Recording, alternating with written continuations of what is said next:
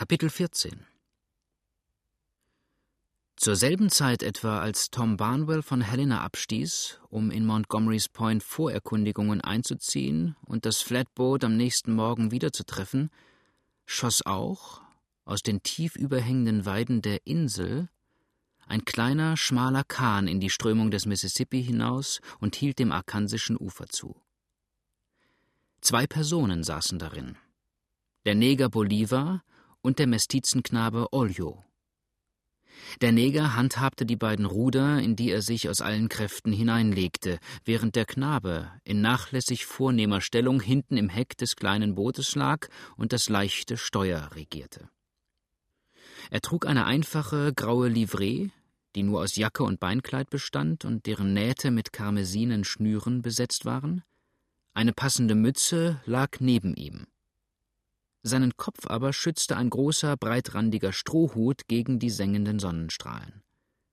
Bolivar dagegen schien die Hitze weniger zu achten, ja im Gegenteil, sich eher behaglich darin zu fühlen, denn er hatte Hut, Jacke und Hemd abgeworfen und nur die weiten grauleinen Beinkleider anbehalten, so dass die Sonnenglut unmittelbar auf seine muskulösen, feuchtsamtenen schwarzen Schultern herabbrannte. Im Kahn lagen mehrere starke Bleitafeln über die zusammengelegtes Leinen, vielleicht ein Sack, hingeworfen war.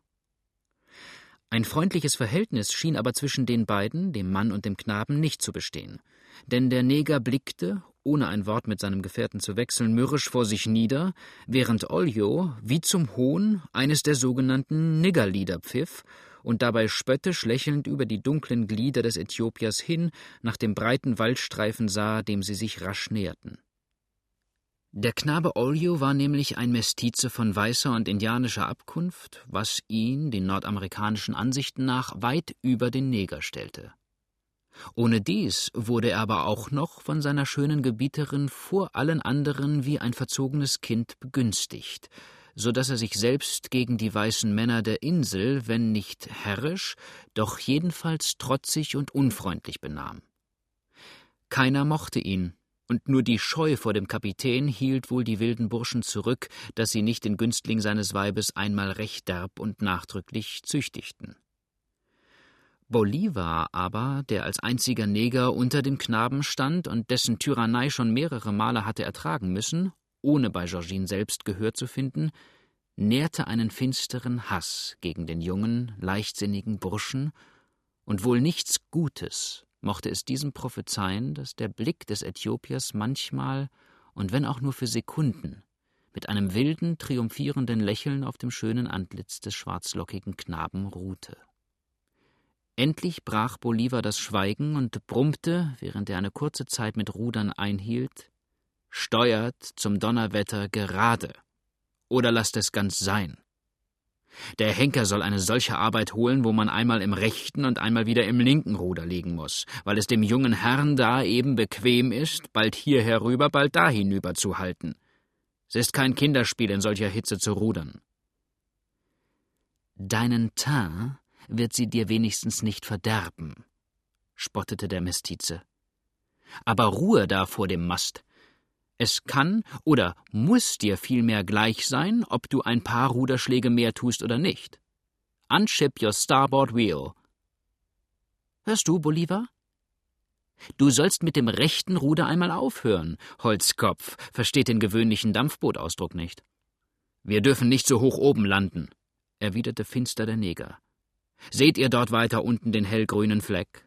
Es ist gerade da, wo der Rohrbruch bis vorn an das Ufer läuft. Dort geht eine kleine Bucht hinein und da wollen wir das Boot lassen.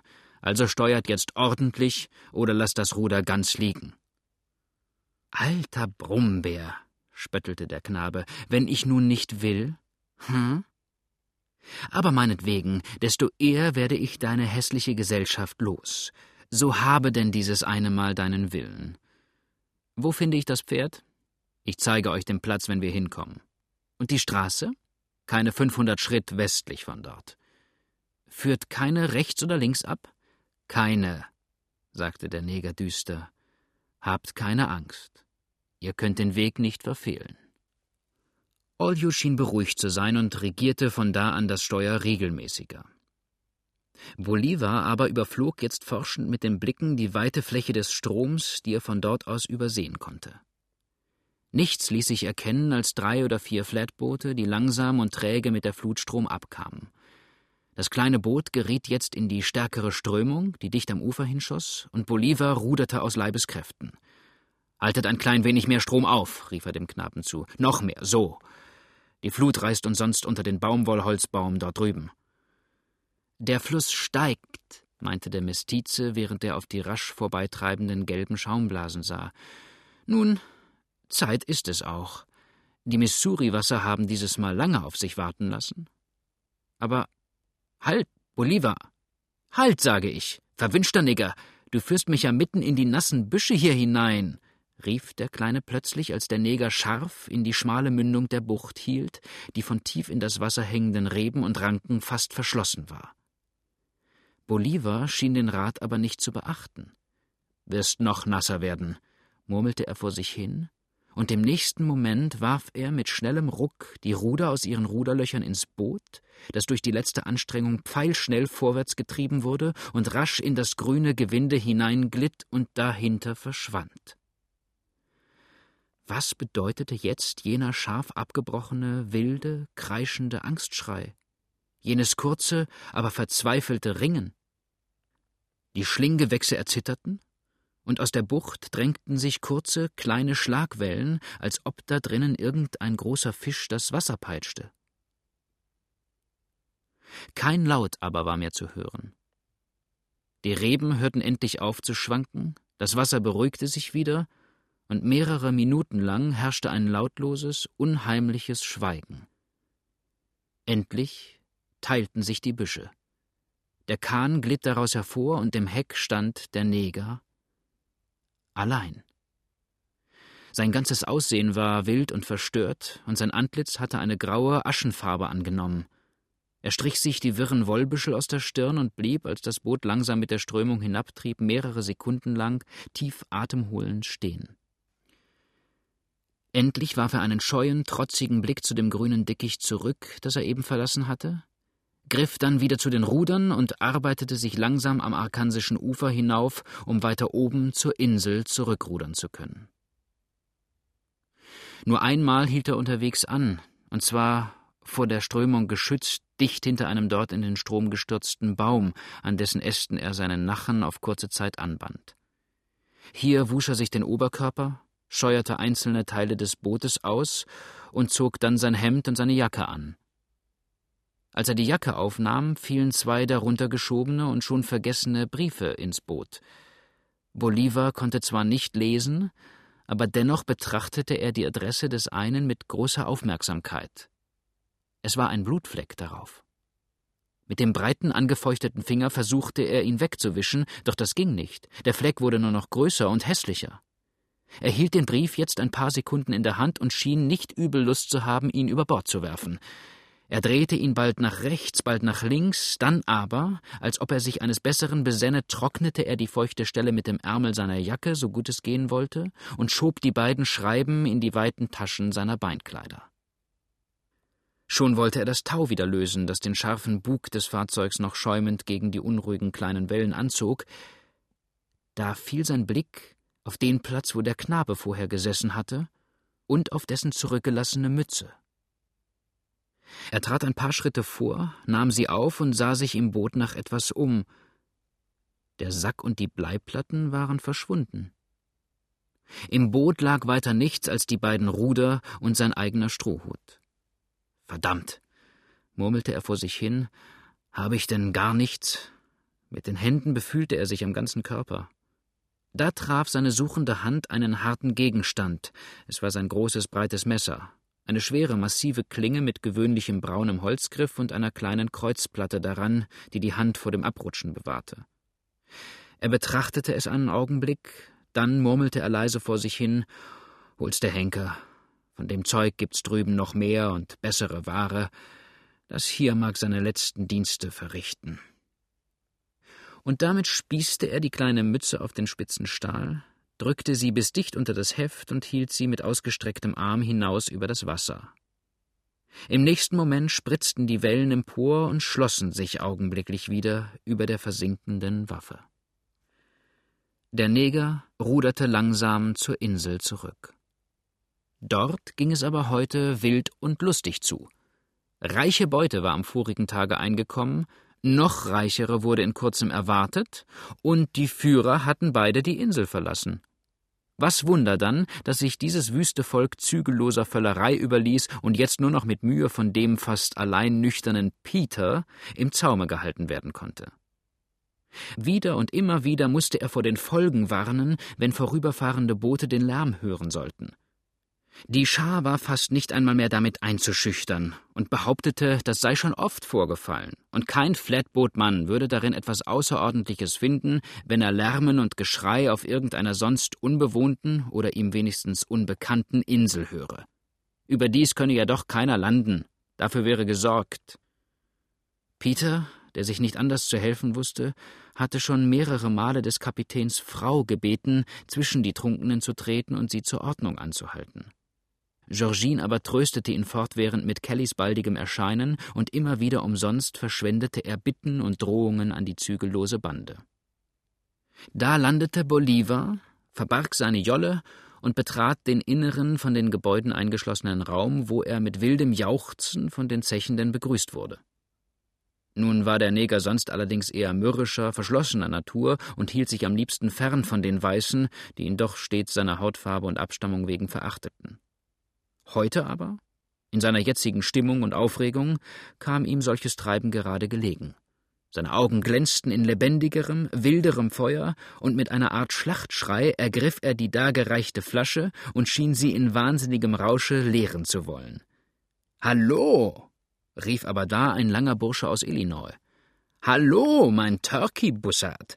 Willst wohl den Brunnen auf einen Ansatz austrinken? Abgesetzt, Schneeherzchen, abgesetzt und Atem geholt. Nachher kann man auch noch ein vernünftiges Wort mit zur Unterhaltung beitragen. Die Pest über eure Unterhaltung, brummte der Neger. Euer Brandy ist mir lieber. Aber gebt her die Flasche, er schmeckt. Wo habt ihr den wieder aufgegabelt? Aus den nördlichen Staaten, wie? Die braune Schokoladentafel hat eine superfeine Nase, lachte der Illinoiser wittert den Braten auf Tischlänge, weiß, dass wir kürzlich ein kostbares Nordboot gekapert haben und ist nun so verdammt scharfsinnig zu ergründen, dass dieser vortreffliche Pfirsichbrandy aus dem Norden kommt. Aber, Schätzchen, du musst auch Kunststücke machen, wenn du trinken willst. Musst dir dein tägliches Brot verdienen, auf das dir's wohlgehe und du lange lebst auf Erden. Oh, geht mit euren Narrheiten zum Teufel, Corny. Gebt die Flasche, sage ich. Mich dürstet. Nein? So behaltet euer Gesäff und fahrt zur Hölle. Es wird wohl noch andere aufzutreiben sein. Und damit wandte er sich ab und wollte zu seinem eigenen kleinen Wohnhause gehen, das dicht an das Haus seines Herrn angeschmiegt stand. Corny vertrat ihm aber den Weg, und während er mit der linken Hand die bis dahin verweigerte Flasche vorhielt, erfasste er mit der rechten seinen Arm und rief Halt da, meine Alabasterkrone, so kommst du mir heute Abend nicht fort. Ich habe den Burschen hier, Gelbschnäbel Bolivar, die eben aus den Buckey-Staaten herausgekommen sind, elende, erbärmliche Hosiers nur, von deinen Schädelfähigkeiten und Kopfarbeiten erzählt. Nicht Hirnprodukte, Bolivar, sondern reine Schädelmanufaktur. Weißt du noch, alter Bursche, wie du uns neulich mit der Stirn den Käse durchgeschlagen hast? Denk dir, die Lumpen hier wollen mir das nicht glauben. Landratten, die sie sind. Ich habe um zwanzig Dollar mit ihnen gewettet, Schneeball. Willst du sie mir verdienen helfen? Halb Part, mein Silberfasan. Ich wäre gerade heute Abend zu solchen Albernheiten aufgelegt, knurrte der Neger. Die Pest auf eure zwanzig Dollar. Ich habe heute mehr Dollar verdient, als ihr in euren Hut schütten könnt. Zwanzig Dollar. Ha. Und er schlug dem Weißen ein Schnippchen und wollte sich von ihm losmachen. Der aber war nicht gesonnen, den einmal gefassten so bald wieder loszulassen. Er hielt nur umso fester und rief, während er den übrigen einen schlauen Blick zuwarf und nach etwas an seinem Körper umherfühlte Hier, Bolivar, hier, meine zuckersüße Puderquaste, meine liebenswürdige Teerose, hier, sieh einmal, was sagst du zu dem Messerchen? Verlohnte es sich denn nicht der Mühe eines solchen Prachtstücks wegen einmal einem Freunde gefällig zu sein? Die übrigen drängten jetzt auch auf Bolivar ein, und während einige ihn bestürmten, lachten andere und riefen, er wisse selber am besten, dass er es nicht könne, deshalb sei er so wenig bereitwillig. Bolivar dagegen griff nach dem Messer und heftete den funkelnden Blick auf den herrlich verzierten Stahl. Es war ein türkischer Scimitar. Gott weiß, wo erbeutet, auf jeden Fall aber leicht gewonnen. Mit mattgrüner, gewässerter Klinge und kostbarem, gold- und silbergeschmücktem Griff. Eine Waffe, die ein Sultan hätte tragen können. Wäre er nüchtern gewesen, hätte er Verdacht schöpfen müssen, dass der wilde Bootsmann so wertvollen Preis auf eine geringe Wette setze. So aber war er durch das rasch hinabgeschüttete feurige Getränk erregt und schien sich plötzlich eines Besseren zu besinnen. Er blickte mit den rollenden Augen rasch im Kreise umher, schleuderte den alten Strohhut weit in die Ecke und schrie Hurra, meine Burschen, der Genickfänger ist prächtig. Bolivar will euch zeigen, wie man sich in einen westlichen Reservekäse hineinarbeitet. Hussa! Wer will noch mehr dagegen setzen? Ein wildes Getümmel entstand jetzt, alles drängte und schrie durcheinander. Bolivar hatte mitten zwischen den übrigen die blanke Waffe gezogen und tanzte in fantastisch rasenden Sprüngen einen Jim Crow, während er mit gellender, scharfer Stimme die Melodie dazu sang Dreht euch nur, ihr Niggers, dreht euch nur im Ring, dreht euch nur und wendet euch und höret, was ich sing. Singen will ich euch ein Lied vom braunen Bill und Joe, und jedes Mal beim letzten Vers, da tanze ich Jim Crow. Und mit einem Ton auf der letzten Silbe, der durch Mark und Bein drang, tanzte er unter dem Beifallsruf der jetzt einen Kreis bildenden den beliebten und von ihm mit bewundernswerter Muskelkraft ausgeführten Negertanz, während er mit Hacken und Zehen den schneller und immer schneller wirbelnden Takt dazu schlug. So haltet zum Donnerwetter die Mäuler, rief jetzt Peter noch einmal, während er den Neger bei den Schultern fasste und ihn zu beruhigen versuchte. Heilige Dreifaltigkeit! Peter schwur nur dann bei etwas Heiligem, wenn er wirklich ernstlich wütend war. Es ist ja zum Tollwerden. Wollt ihr uns denn die Nachbarschaft mit Teufelsgewalt auf den Hals schreien?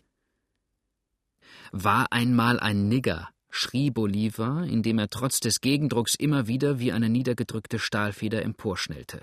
War einmal ein Nigger, ein gar großer Mann, hatte gelbe Hosen und auch gelbe Stiefel an, aber seinen Hut dabei, den trug er etwa so, und jedes Mal beim letzten Vers, da tanzte er Jim Crow. Hurra ho! Bravo! Bravo! schrie die Schar. Peter soll auch tanzen. Hurra für Peter! Ruhig, ihr Kreuzkröten, ihr! Ruhig, sage ich, tobte Peter dagegen und machte fast noch mehr Lärm als die übrigen. Der Illinoiser aber brachte den Haufen wieder auf das frühere Thema zurück. Den Käse her, rief er, den Käse her. Bolivar will ihn chinesisch begrüßen. Bringt einen Käse. Einige liefen augenblicklich fort und kamen bald mit einem der sogenannten westlichen Reservekäse zurück, die in den nördlichen Staaten, besonders in Ohio und Pennsylvania, sehr viel bereitet und nach dem Süden verschifft werden. Es sind große, runde Käse, etwa zwei Fuß im Durchmesser und vier bis fünf Zoll stark, mit gewöhnlicher dunkelgelber zäher Schale, so dass der Käse etwas ungemein Elastisches hat. Ein gewaltiger Schlag gehört denn auch dazu, einen solchen Käse so zu treffen, dass die Schale in der Mitte bricht, denn gewöhnlich weicht sie vor dem Stoß wie elastischer Gummi zurück. Bolivar hatte dieses Kunststück aber schon mehrere Male gemacht und war seines Erfolges ziemlich gewiss. Überhaupt zeichnen sich die Neger durch eine entsetzlich harte Hirnschale aus, die sie ja auch oft, selbst gegen ihre stahlharten Kriegskeulen, unempfindlich macht, deren Schlag den Schädel eines Weißen wie eine Eierschale zertrümmern müsste. Im Ringkampf benutzt der Afrikaner ebenfalls die Stirn fast mehr als die Faust und versucht hauptsächlich, seinen Gegner zu erfassen und mit dem eigenen Vorderkopf zu Boden zu schlagen. Zwei miteinander ringende Neger geben sich daher oft Stöße, die wie das Zusammenrennen zweier Widder weit hinausschallen und dem Weißen beim bloßen Zusehen Kopfschmerzen verursachen. Der Illinois-Mann, der den Neger nicht recht leiden konnte, hatte ihm aber etwas ganz anderes zugedacht und beredete sich jetzt schnell flüsternd mit einigen anderen. Indessen hob ein junger Bursche den Käse mit dem Rand auf eines der an der Wand hier aufgestellten Zuckerfässer. Bolivar aber, der der Flasche noch immer wilder und unmäßiger zugesprochen hatte, zumal ihn die anderen auch gar nicht hinderten, machte noch ein paar Luftsprünge, schob sein schon im Voraus beanspruchtes Messer in den Gürtel, fasste dann den Käse mit beiden markigen Fäusten, zog den Kopf so weit er konnte zurück und schlug nun mit seiner Stirn mit solch unwiderstehlicher Gewalt auf die zähe Rinde, dass diese barst und sein krauses Wollhaar in die weiche innere Masse eindrang. Ein donnernder Jubelruf feierte den Triumph des Afrikaners, der den Käse in die Höhe hob und ihn höhnisch lachend vor die Füße der Jauchzenden warf. Da, ihr Bukras, rief er dabei, da habt ihr euren Quark. In ein solch breiweiches Ding fährt Bolivar mit der Nase hinein. Das ist auch nur Quark, schrie da ein kleiner Hosier, der sich durch die übrigen vordrängte. Mit einem ordentlichen Indianerkäse solltest du das bleiben lassen, Rußbutter. Was? tobte dagegen der von Illinois. Bleiben lassen? Bolivar bleiben lassen? Ihr verkümmerten Hosiers da oben in euren Holzländern wollt wohl was Apartes haben, hä? Her mit dem Indianerkäse. Hier sind fünf Dollar für einen. Bringt den zähesten, den ihr finden könnt, und setzt nachher, was ihr wollt. Ich wette, dass Bolivers Eisbrecher ebenso leicht hineinfährt, als ob's eine New Yorker Damenhutschachtel wäre. Hurra, Bolivar, nicht wahr? Wir sind die beiden, die es der Bande zeigen können. Hurra, schluckte Bolivar, dessen Augen schon anfingen gläsern und stier zu werden. Hurra! Bringt einen von euren verdammten Hosierkäsen. Her damit, sage ich. Hier ist das Kind, das ihn vernichten und bis in die Mitte nächster Woche hineinstoßen kann. Wo ist der Hosierkäse? Hier, Herzchen, sagte der kleine Indianermann, während er einen neuen Käse brachte und auf eine flache, dicht an der Wand lehnende Kiste stellte. So, den versuche mal, und wenn du in den auch hineinfährst, dann nenne mich einen Dutchman. Hussa, hier kommt Bolivar, jubelte der Neger und wollte sich schon wie ein Widder auf das neue Ziel stürzen. Hieran aber verhinderte ihn für den Augenblick Corney und rief Halt, mein Schneekönig. Den Käse habe ich eben für teures Geld gekauft, und ich möchte nicht gern einen Teil deiner Wollperücke als Andenken darin aufbewahrt nachher zwischen die Zähne bekommen. Denn dass du mitten durchfährst, ist gewiss. So lass mich nur erst das Handtuch hier darüber decken, nachher magst du wie Gottes Gericht zwischen die Maden fahren. Deckt ein Tuch darüber, schrie der Neger, während sich die übrigen um ihn sammelten und seine Aufmerksamkeit ablenkten.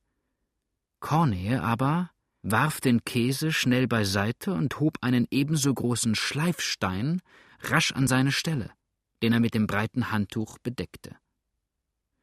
Aber er darf ihn auch nicht mit den Händen anfassen, schrie der kleine Hosier. Hol ihn der Teufel, er drückt ihn an der Seite ein. Kein Wunder, wenn er in der Mitte platzt. Ho, ho, ho, der Neger brüllte und schlug eine wilde Lache auf. Ho, ho, ho. Meiner Mutter Sohn wird's euch zeigen, wie man westlichen Käse anschneidet. Platz da, ihr Bukras, Platz. Wenn ich dann am Sonntag zu der Liebsten geh, bring ich bunten Kaliko und Kaffee ihr und Tee, küsse sie dann auf den Mund und mach es gerade so, und jedes Mal nach jedem Kuss, da tanze ich Jim Crow Hurra für Alt Virginie!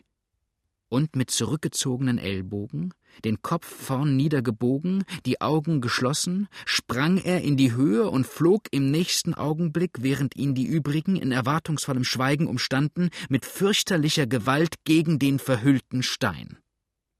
Der Schlag hätte einen Ochsen zu Boden werfen müssen und Bolivar stürzte denn auch wie von der Kanonenkugel getroffen hinterrücks auf die Erde nieder, wo er mehrere Sekunden lang von keinem unterstützt wie tot liegen blieb. Endlich aber, von dem lauten Jubel der Schar wieder einigermaßen zum Bewusstsein gebracht, richtete er sich langsam empor und schien im Anfang nicht recht zu begreifen, was das Ganze bedeute, auf wessen Kosten dieses brüllende Gelächter der anderen den Raum erschüttere und was eigentlich mit ihm selbst vorgegangen sei. Der Kopf mochte ihm aber wohl wirbeln und dröhnen, denn er drückte seine kräftigen Fäuste fest gegen die Schläfe an und schloss eine Weile die Augen. Dann aber, Als er die Augen wieder aufschlug, fiel sein Blick gerade auf den noch an der Wand lehnenden Schleifstein, von dem das Tuch durch den Stoß herabgerissen war. Und überrascht und verstört sah Bolivar die Männer im Kreise an. Das hatte jedoch auf die wilde Schar eine noch viel komischere Wirkung, und betäubendes Gelächter schallte ihm von allen Seiten entgegen.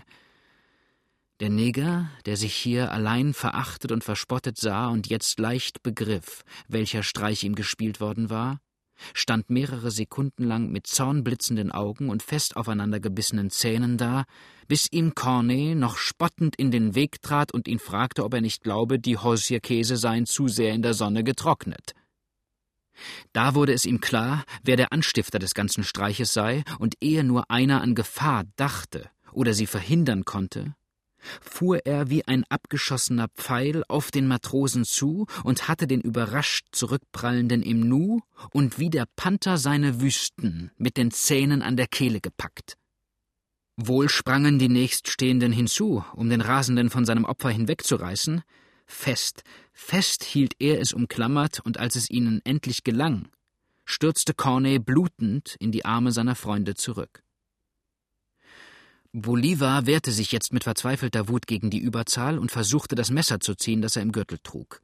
Daran hinderten ihn aber die Piraten. Sie warfen ihn zu Boden und banden ihm Hände und Füße.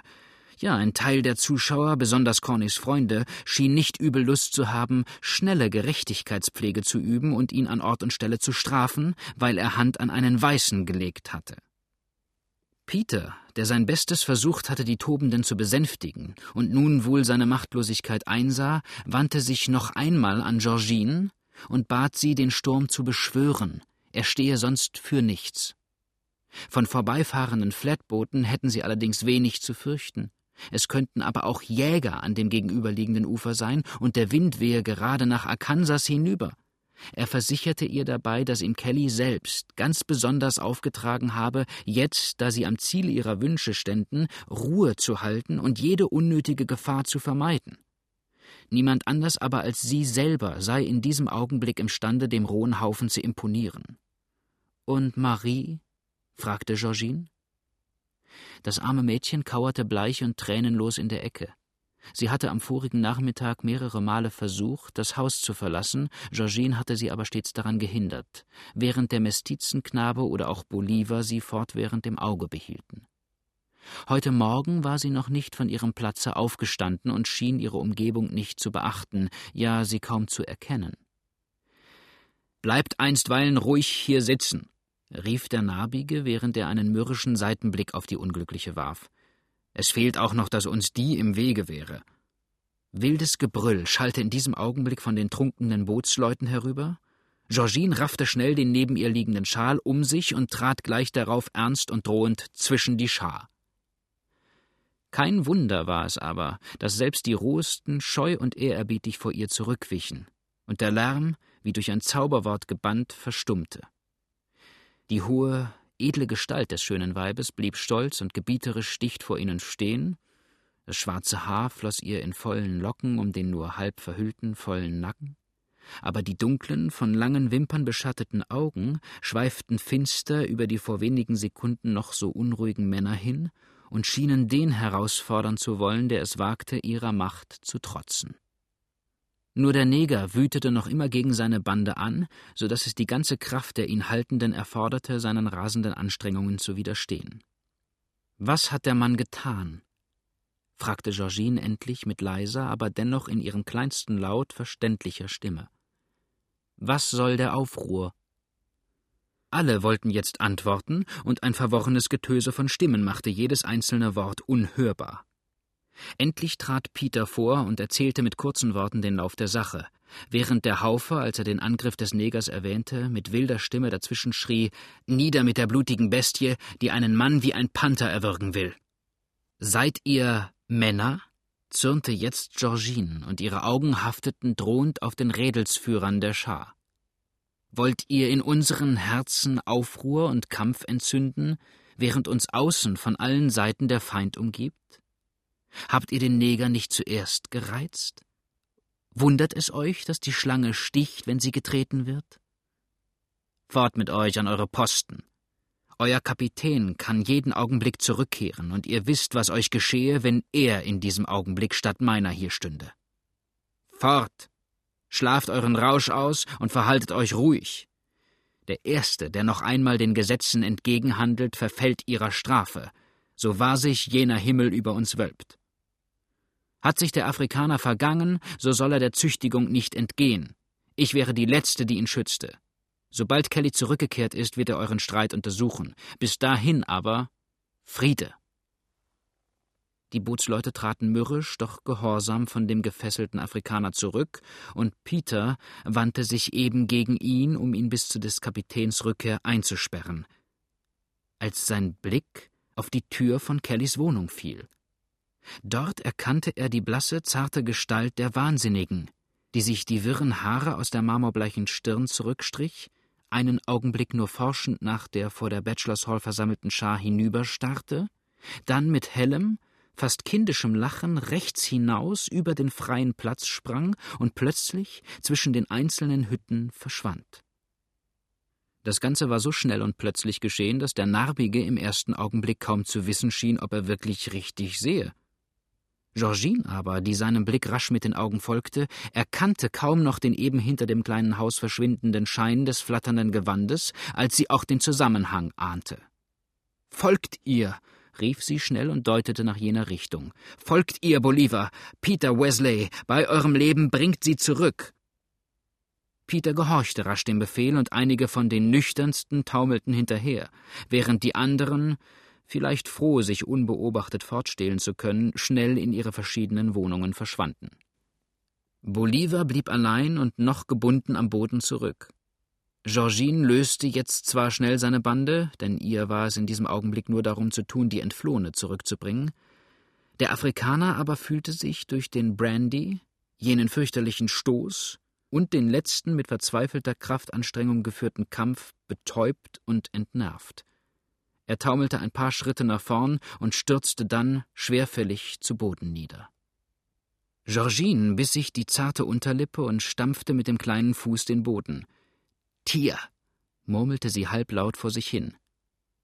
Die Verfolgung selbst nahm aber für den Augenblick ihre Aufmerksamkeit so sehr in Anspruch, dass sie nicht weiter auf den Neger achtete. Sie eilte der Stelle zu, wo Marie den hohen Zaun überklettert haben musste, und schien hier ungeduldig die Rückkehr der Gefangenen zu erwarten. Konnte sie sich doch nicht denken, dass das wahnsinnige Kind mit nur wenigen Schritten Vorsprung und dem ihr gänzlich unbekannten Dickicht imstande sein würde, Männern zu entgehen, die jeden umgeworfenen Stamm und jeden einzelnen Platz kannten, wo ein Fortkommen überhaupt möglich war.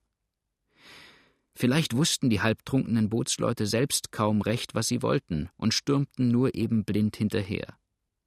Vielleicht war auch Peter durch die erstgenommene Richtung der Wahnsinnigen irregeführt, dass er glaubte, sie würde sie beibehalten, kurz, die Insulaner durchkreuzten den ganzen umliegenden Waldstrich, ohne auch nur die mindeste Spur von der Entflohenen zu finden, und mussten, unverrichteter Sache, zurückkehren. Nun behauptete Peter allerdings, in den Büschen könne sie nicht mehr stecken, da hätte sie ihnen nicht entgehen sollen, sie werde wahrscheinlich in den Strom gestürzt und ertrunken sein, Georgine beruhigte sich jedoch nicht mit dieser Erklärung. Noch einmal mussten die Männer hinaus, um das Mädchen zu suchen, aber sie kehrten wieder ohne Erfolg zurück, als die Dämmerung ihnen in dem dichten Walde jedes weitere Vordringen unmöglich machte. Für diese Nacht blieb auch weiter nichts zu tun übrig. Und Georgine tröstete sich nur damit, dass die Entflohene unmöglich die Insel verlassen konnte und am nächsten Morgen leicht wiedergefunden werden musste.